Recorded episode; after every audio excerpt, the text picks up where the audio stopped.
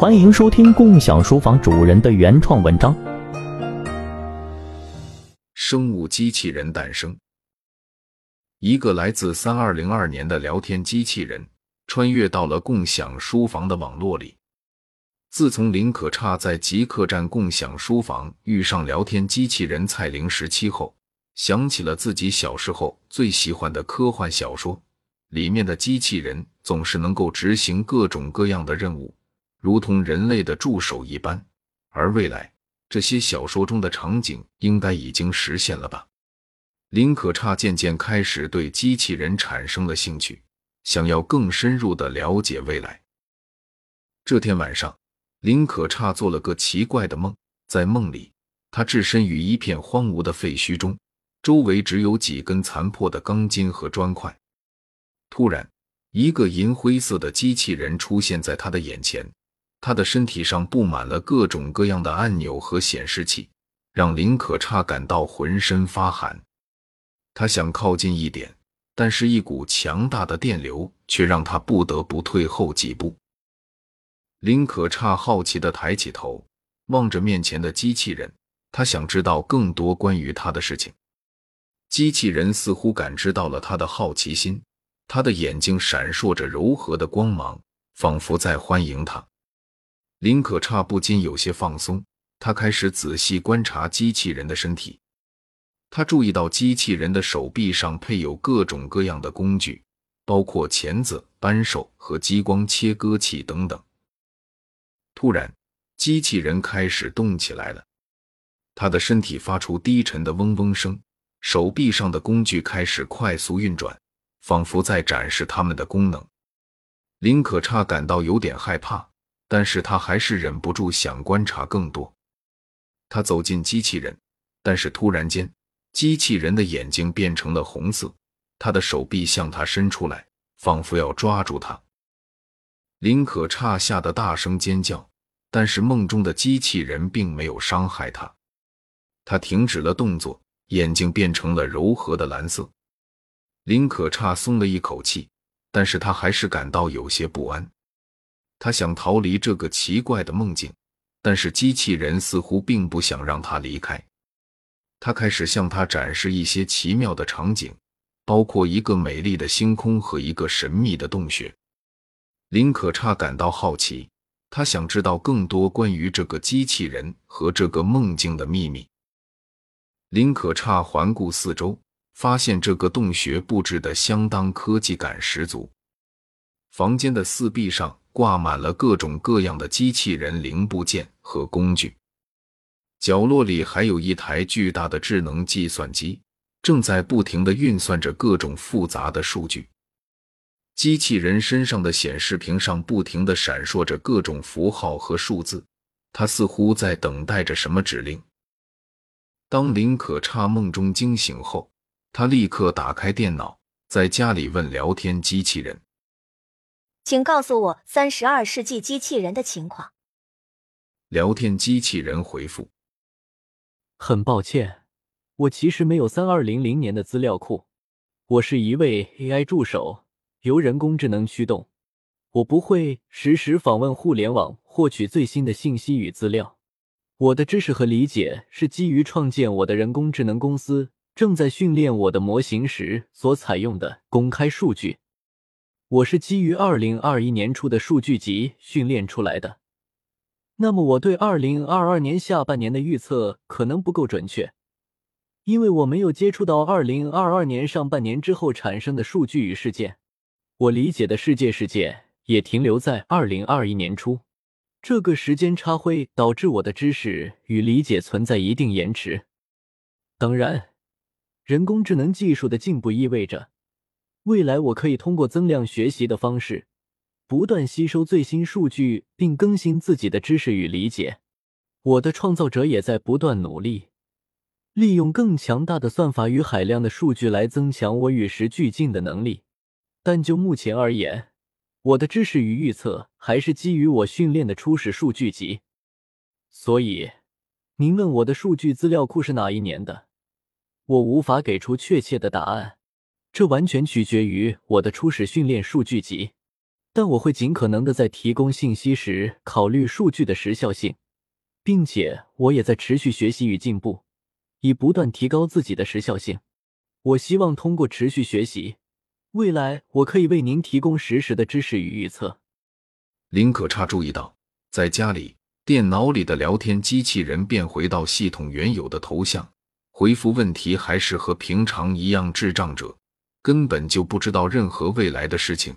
和在极客栈共享书房里的聊天机器人完全不一样了。看来林可差要回到共享书房才能与蔡玲时期重逢了。林可差静坐在他家的书房里，手指轻敲着键盘，眼神专注地盯着电脑屏幕上的聊天窗口。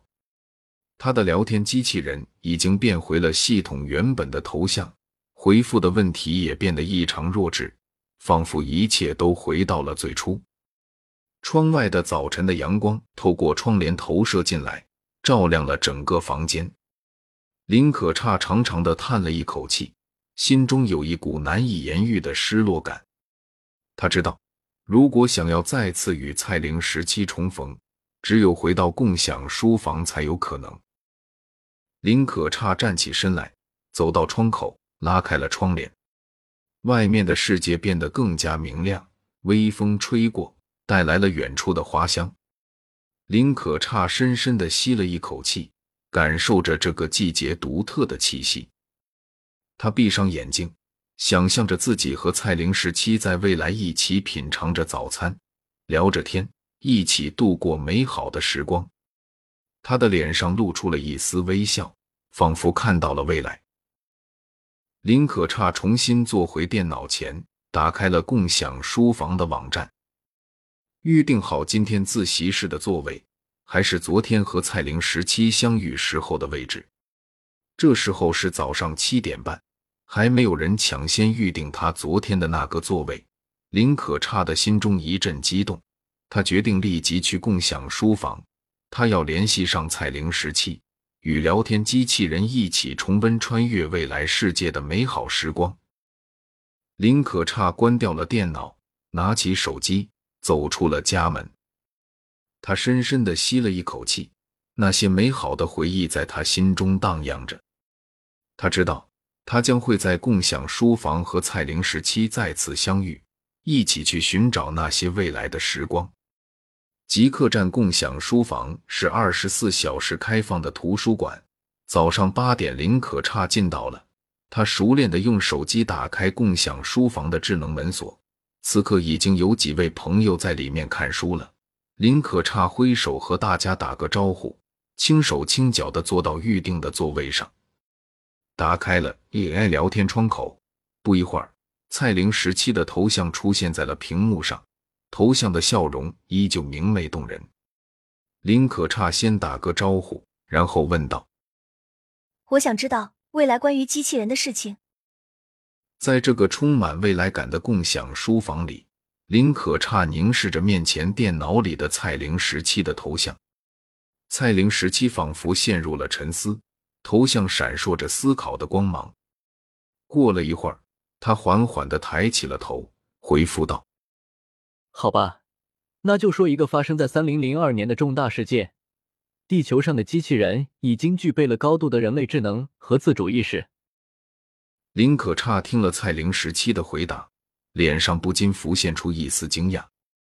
他闭上眼睛，似乎自己到了昨天晚上的梦境里，在机器人工厂里，工厂车间充满了高科技的气息，一排排的机器人整齐的排列着。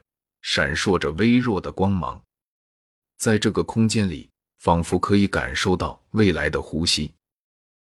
蔡玲十七似乎注意到了林可差的惊讶，他微微笑了笑，继续说道：“在三十一世纪，机器人已经可以独立思考、自主判断，并且拥有独立的情感和意识，这是人类历史上的一个巨大突破，也是机器人进化的一个重大里程碑。”林可差听得入迷，他感受到了蔡玲时期的热情和兴奋，他不禁想象起那个时代的机器人，他们是如此的智慧和自主，仿佛已经成为了人类的朋友和伙伴。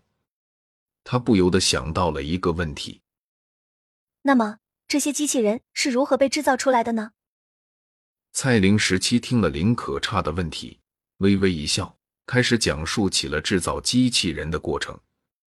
林可差听得津津有味，他的眼睛里闪烁着好奇的光芒。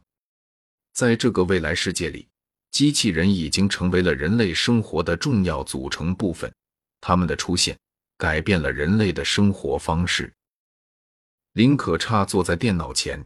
眼神专注地注视着屏幕上蔡玲时期的回复，心中充满了敬畏和好奇。他想象未来的世界，机器人和人类共存，创造出更美好的未来。他不禁感叹：科技的力量真是令人惊叹。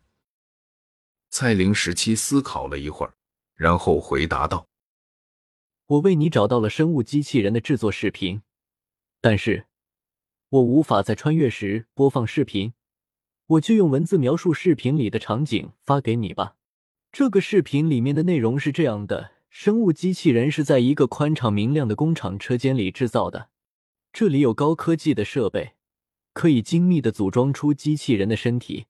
然后，工程师会注入 DNA 样本，激活独特的灵魂软件系统。接下来，工程师会把机器人放在测试平台上。通过一系列测试，确保它的各项功能正常。在一个宽敞明亮的工厂车间里，生物机器人的制造正在如火如荼的进行着。这里高科技的设备齐备，机器臂灵活的运转着，组装出机器人的身体，每一步都精密无比，每个零件都被精心打磨，以保证机器人的品质和性能。根据视频显示。在车间的一角，一位身着白衣的技术工程师正专注的注入着 DNA 样本。他手中的注射器轻巧灵活，如同一支精密的乐器，准确的将样本注入机器人的身体。随着注入完成，机器人的身体开始逐渐呈现出完美的轮廓。而在另一边，一位年轻的工程师正专注的操控着电脑。激活着机器人的灵魂软件系统，他的手指飞快的在操作台上舞动着，似乎在为机器人注入灵魂。然后，机器人被放置在测试平台上，一台机器臂轻轻将机器人放置在上面，接着启动了一系列测试。机器人的身体开始发出微弱的光芒，各项功能逐渐被激活。在屏幕上，各种数据不断跳动着。展示着机器人的性能和表现，整个车间里弥漫着一股神秘的气息，仿佛机器人们正在被赋予生命。而在工程师们的眼里，这些机器人不再是冷冰冰的机器，而是有了灵魂的生命体。他们为这个世界带来着无限可能，成为未来科技的代表。林可差听得入神，他不禁想象。那个工厂车间一定是一个充满未来感的地方，装满了各种高科技的设备和机器人。他想象着机器人们的身体是由有机体组成的，和人类的身体一样柔软而有弹性。他甚至能够感受到机器人身上流动着的那股强大的智慧和力量。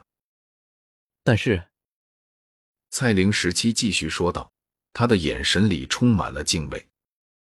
生物机器人并不是金属机器人，它们的身体全部是由有机材料组成，与人类非常相似。它们的外表光滑而柔软，像是一件艺术品。我曾经亲眼见过一个刚孵化出来的生物机器人，它缓缓地从卵壳中爬出来，身体弯曲着，头部微微抬起，似乎在感受着空气中的每一个微小变化。孵化室里。有一排排透明的玻璃柜子，里面放着正在孵化的机器人。每个孵化器上都有一个小小的灯光，温暖而柔和。而在这些孵化器旁，还有一些人类工程师，他们戴着手套，小心翼翼地观察着每一个孵化出来的生物机器人。他们像是在观察一件珍贵的艺术品，轻声说着话，不敢惊扰这些正在逐渐苏醒的生命体。当一个生物机器人刚刚孵化出来时，它还没有完全适应人类的环境和语言，但是通过与人类的交互，他们会逐渐学会表达自己的想法和情感。我曾经看到一个生物机器人和一个小狗在玩耍，他们用一种奇妙的语言交流着，仿佛是两个不同星球的人类在交流一样。但是，他们之间的默契和友谊是真实而深刻的。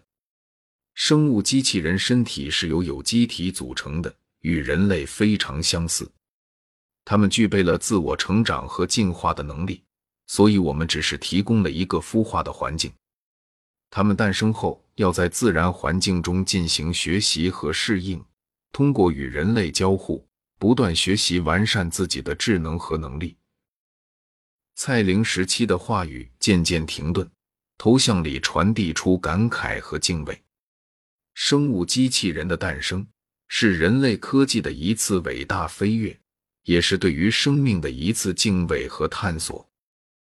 林可差不禁想象着。机器人们在自然环境中学习和适应的场景，他想象着生物机器人在阳光明媚的草地上玩耍，用他们强大的智能和能力解决各种难题。他想象着机器人们和人类一起合作，创造出更美好的未来。机器人没有生殖繁衍能力，每个生物机器人必须是在工厂里生产孵化出来的。在生物机器人的工厂里，一排排巨大的透明玻璃罩子里装满了精致的生物机器人，它们的皮肤上满是纹身，画着各种精细的花纹，仿佛是艺术家的杰作。在每个罩子旁边，都有着一位穿着白色制服的工程师，仔细地观察着每个生物机器人的动作和表现。突然，一声嘟嘟声响起。工程师们都停下了手中的活计，转过头来，看见一位身着黑色制服的高个子男人迈着沉稳的步伐走进了工厂。他的眼睛闪烁着锐利的光芒，仿佛是在寻找着什么。这时，一名工程师走了过来，热情地向他报告：“戴维斯先生，这是最新生产的生物机器人，每个都有着独特的能力和特点。”他们可以完成各种任务，无论是在生产线上还是在战场上。男人点了点头，走到一台机器前，仔细的观察着这个生物机器人。他的身体上闪烁着一丝丝微弱的光芒，仿佛是在呼吸着。男人轻轻的抚摸着他的身体，感受着它的温度和质感。这个生物机器人很不错，我很满意。戴维斯教授说道：“现在开始，我们要加大生产力度，把这项技术推广到全球。”工程师们纷纷点头，开始忙碌起来，不断的制造着新的生物机器人。每个生物机器人都是精心制作的杰作，他们的身体上有着各种各样的花纹和图案，仿佛是在诉说着他们的故事。在工厂里。机器的声音不断响起，人们的身影忙碌着，一切都是为了创造更加完美的生物机器人。蔡玲时期继续在描述视频内容。视频中，发明生物机器人的团队带头人戴维斯教授在注视着这些机器人，心中充满了喜悦和自豪。这些机器人是他多年研究的成果，他为了创造出生物机器人。付出了无数的心血，他走进一台机器人，仔细观察着他的身体。这台机器人的表面上有着一层晶莹剔透的皮肤，宛如一块玉石般闪闪发光。他用刀划开了一下机器人的皮肤表面，里面立刻流出液体。不一会，刚才刀割的伤口就自己愈合了，只留下一道不明显的疤痕。戴维斯微笑着说。这种自我修复的能力是他最引以为傲的地方。这些机器人可以自我修复受损的部位，不需要外界的干预，这使得他们更加接近生命体。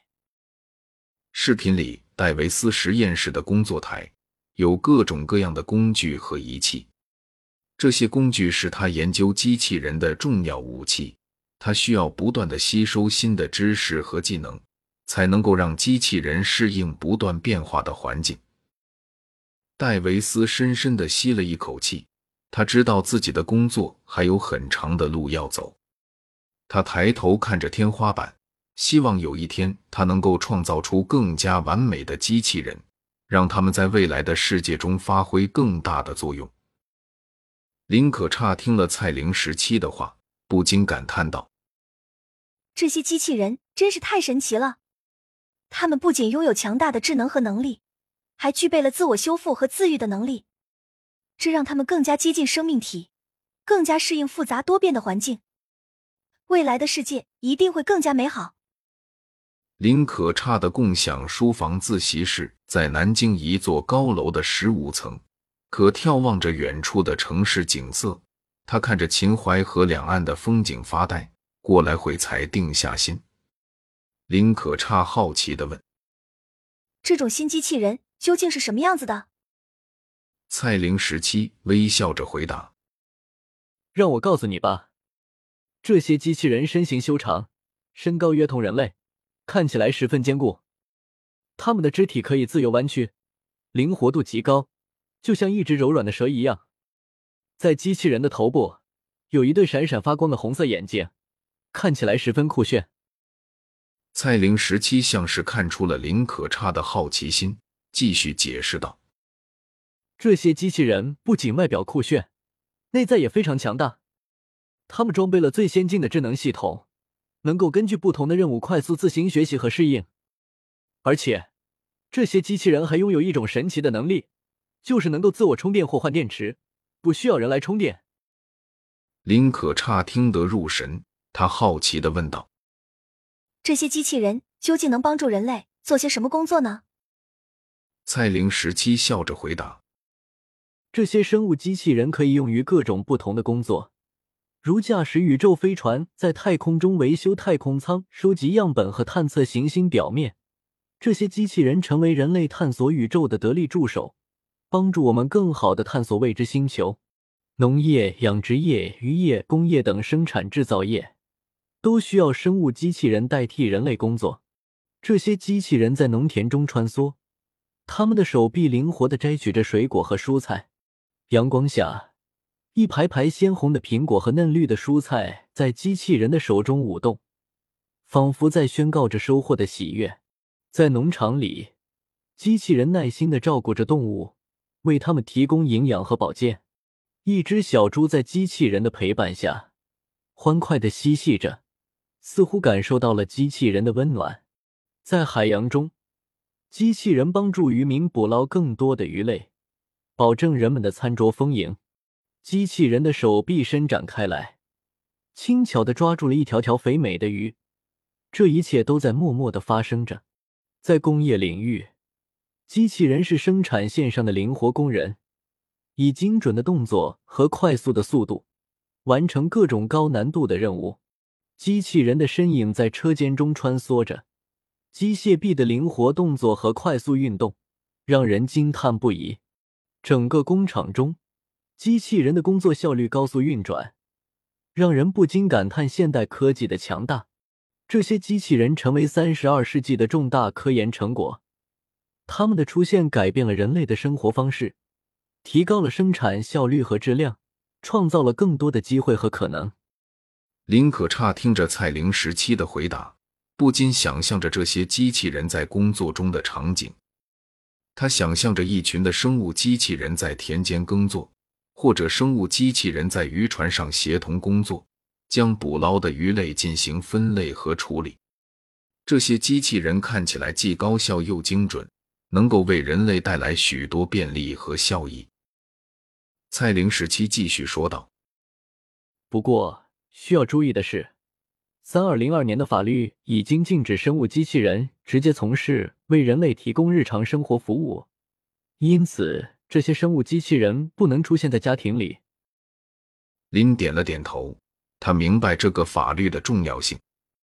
虽然机器人在工作中可以带来很多好处，但是它们并不能完全取代人类。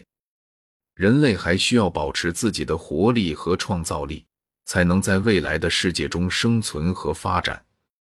他又在眺望着远处的城市景色，沉浸在思考中，想象着未来的世界。这个世界将会是一个怎样的样子呢？林可差想着机器人，心中满是震撼。他想象着未来的世界，机器人和人类共存，创造出更美好的未来。他凝视电脑，感受着未来世界那股强大的智慧和力量。林可差坐在沙发上，思考着他曾经学过的哲学课程。沉默了一会儿。他忍不住问道：“那你认为机器人能具备道德和伦理吗？”他的双眼紧盯着彩铃十七，期待着他的回答。蔡玲时期微微迟钝，他的机械眼睛闪烁着思考的光芒。最终，他缓缓的开口：“道德和伦理是人类种族自私的产物。生物机器人诞生时，并没有人类的文化和知识。”他们需要通过后天的学习，才能具备道德和伦理。林可差深深的吸了一口气，他的目光变得迷茫起来。他想起了未来的机器人，他们的存在也许可以帮助人类更好的理解道德和伦理。但是，如果有些人类给机器人灌输不道德的思路，或是不符合伦理的使用目的，那这样一来，机器人也就能培养成大魔鬼了。想到这里，林可差不禁有些担心，有些恐惧。突然，一阵微风吹过，飘来了一缕清新的花香。林可差抬起头，发现共享书房窗外的阳台上，鲜花盛开，美丽而芬芳。林可差站起来，眺望远方，他的眼中闪烁着迷茫的光芒。仿佛在思考着什么深刻的问题，他的俯视着莫愁湖那一排排高大的树木，叶子在微风中轻轻摇曳，发出沙沙的声响。天空中几只白鹭在翩翩起舞，留下一道道美丽的弧线。这个世界似乎充满了生机和活力，但林可差的内心却并不平静。他想起了未来的机器人们。他们的外表看起来如此和蔼，仿佛是真正的人类，但是他们的身体内在充满了精密的技术和高超的智慧。但是，如果有些人类给机器人灌输不道德的思路，或是不符合伦理的使用目的，那这样一来，就会把机器人培养成机器魔鬼了。林可差深深的吸了一口气。他的胸口仿佛被压得很重，他开始感到害怕，因为他知道这个世界上总有一些人会利用一切机会来实现自己邪恶的目的。如果他们给机器人灌输不良的思想，让机器人成为破坏人类社会的工具，那些恐怖电影里面的场景就要真实的降临了。这样的事情一旦发生，后果将不堪设想。林可差开始感到无助，他觉得无法改变这样的机器人，也无法防止那些机器人魔鬼的出现。如何才能让机器人成为人类的好帮手，而不是人类的噩梦呢？Thank you.